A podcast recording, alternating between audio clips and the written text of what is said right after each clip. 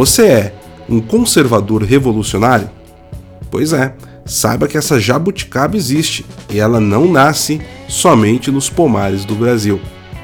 Eu sou Paulo Henrique Araújo, seja muito bem-vindo aqui ao Momento Red Pill, a sua dose semanal contra a insanidade revolucionária.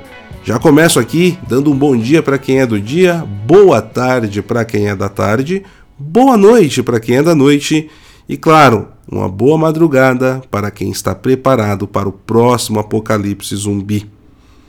Se você é novo aqui no nosso podcast, já se inscreva para você receber aí todas as notificações de todos os nossos programas e também já compartilhe com aquele seu amigo que precisa de uma boa dose de Red Pill.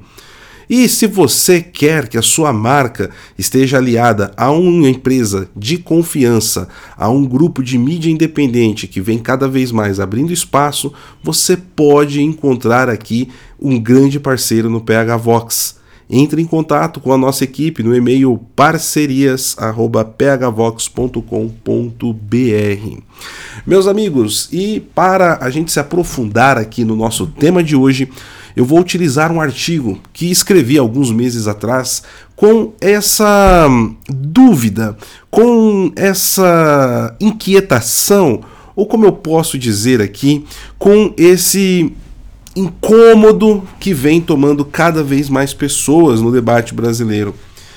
Nós, por sermos conservadores, por dizer sou conservador, estamos livres da influência revolucionária? Estamos livres da influência, acima de tudo, marxista? Tem um, um, uma máxima utilizada pelo meu querido amigo e professor Fábio Blanco, que inclusive ele colocou no seu livro As Origens do Mal, onde trata da filosofia marxista, que de uma forma ou de outra, todos nós, sem exceção, somos marxistas em algum nível.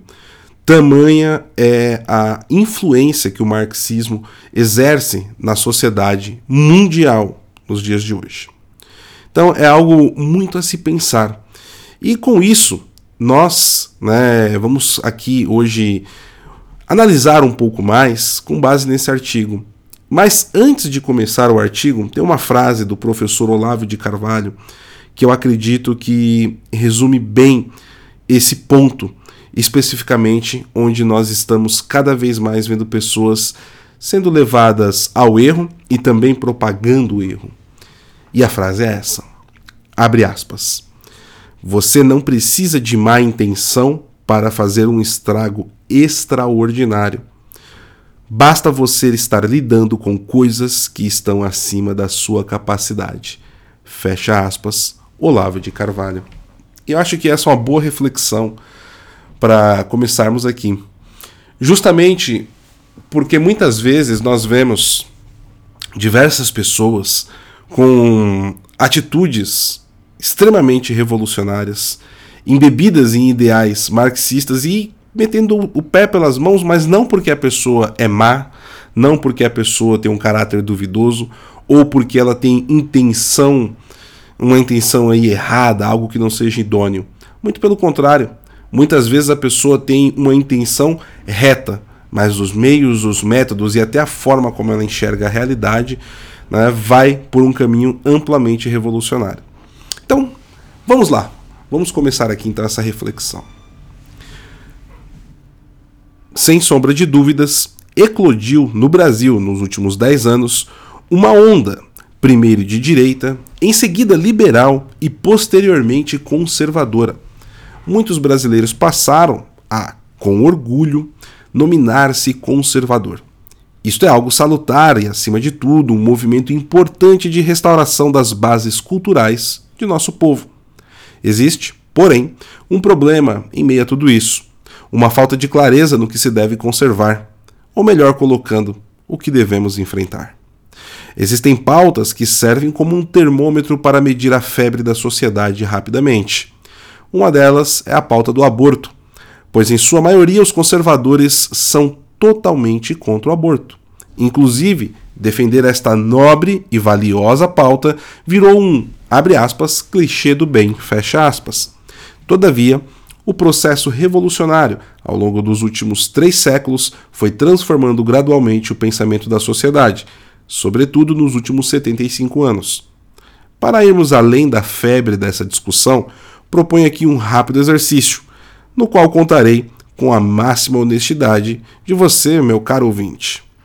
Assumamos a postura que você é contra o aborto. Mas você é contra o aborto sob qualquer hipótese? É contra o aborto em caso de estupro, por exemplo? Indo um pouco mais além. Você é contra o divórcio? Existem diversos debates acalorados entre conservadores nestas pautas ocultas, entre aspas, onde muitos adotam os argumentos revolucionários para defender a prática do assassinato de inocente, como se o ato em si remediasse ou corrigisse o crime do estuprador. Defendem com unhas e dentes a legalização do divórcio e como ele emancipou as mulheres do jugo machista da sociedade. Ora, em ambos os casos, estamos falando de processos revolucionários que foram concebidos a partir da etapa de negociação, para se encontrar um motivo justo de aplicação do processo revolucionário, alterando o consenso moral da sociedade, sem que ela perceba a quem está servindo.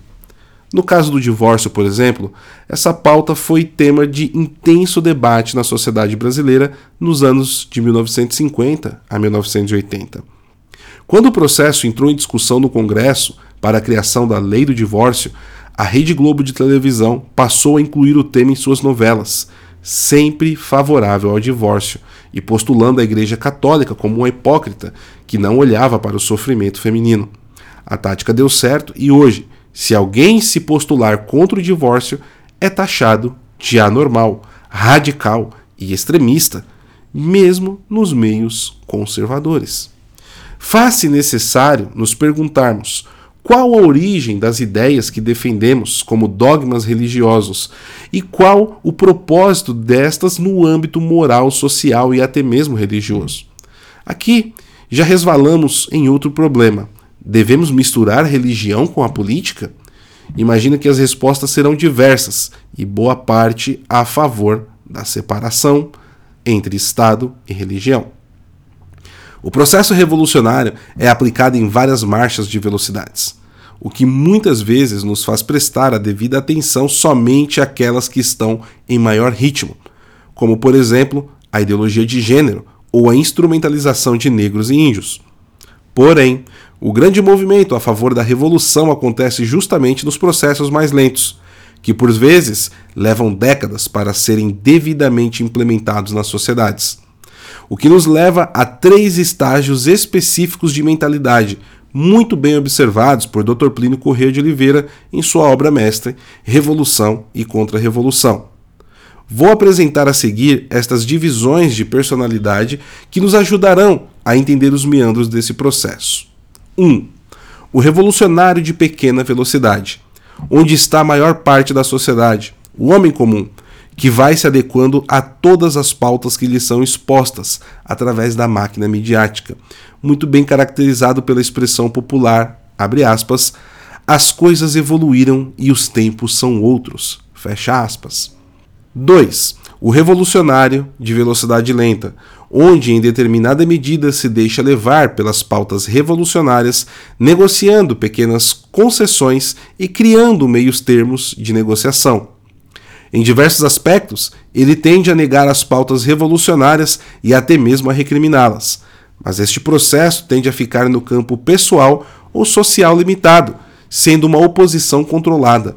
Na maioria das vezes, os indivíduos não conseguem delimitar a pauta nem mesmo dentro de sua família, sendo muitas vezes o chefe dela. As suas objeções tendem a morrer com o indivíduo e, em poucas gerações, ou até mesmo na geração seguinte, o avanço da agenda revolucionária vira dogma na sociedade, como o já citado exemplo do divórcio. 3. O semi-contra-revolucionário.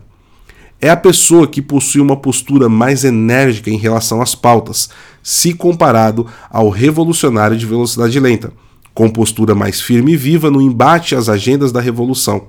Quando o processo de cristalização acontece com ele, tende a enfrentar de frente os aspectos e desafios não somente das pautas, mas do resultado prático em sua vida. estes tendem a ser obstáculos reais à revolução. Todavia, carece e precisa se preparar para entender as nuances do processo revolucionário.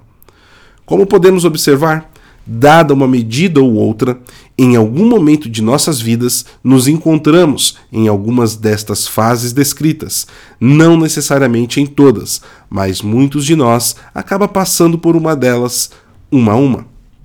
Notamos que o semi-contra-revolucionário, caso não tenha os fundamentos de base e suas convicções e o conhecimento de suas origens, mesmo que positivas, pode com o tempo ser cooptado pelo processo de diálogo e da corrupção da linguagem, levando à baldeação de pensamento e até mesmo à inversão no campo da política eleitoral. Minha intenção aqui não é fornecer um manual de como ser conservador ou mesmo passar um pito, mas apenas oferecer recursos que possam auxiliar no processo de entendimento e amadurecimento dos processos aos quais enfrentamos e, muitas vezes, infelizmente colaboramos com os agentes revolucionários, sejam eles sociais-democratas, comunistas, globalistas, positivistas, etc.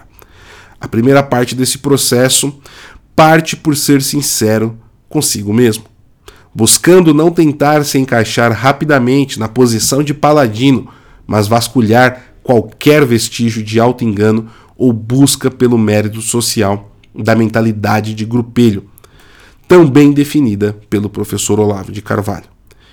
Estamos esteja, estejamos despertos para não nos tornarmos uma oposição permitida e controlada da marcha revolucionária, ou mesmo um agente propagador de suas ideias, acreditando que estamos nos opondo a elas. E aqui, meu caro amigo, minha cara amiga, você que está nesse momento no carro, no quarto, no transporte público, limpando a casa, no seu horário de almoço ouvindo esse podcast. Faça um exercício de honestidade com você mesmo. Um exercício que vai te colocar à prova, mas somente você e você mesmo na frente do espelho. Pode ser revelador em vários aspectos, afinal, ninguém, nenhum de nós, está livre desse tipo de influência. Eu sou Paulo Henrique Araújo, quero agradecer muito o tempo de vocês, a audiência e terminar, como eu sempre termino, exortando a todos vocês a estarem conscientes de que o nosso único Salvador é nosso Senhor Jesus Cristo e ele se sacrificou por nós. Foi o cordeiro imolado na cruz. Estejamos sempre com o joelho no chão e o Santo Terço sempre à mão. Fé e oração, meus amigos. Um forte abraço e até o próximo Momento Red Pill.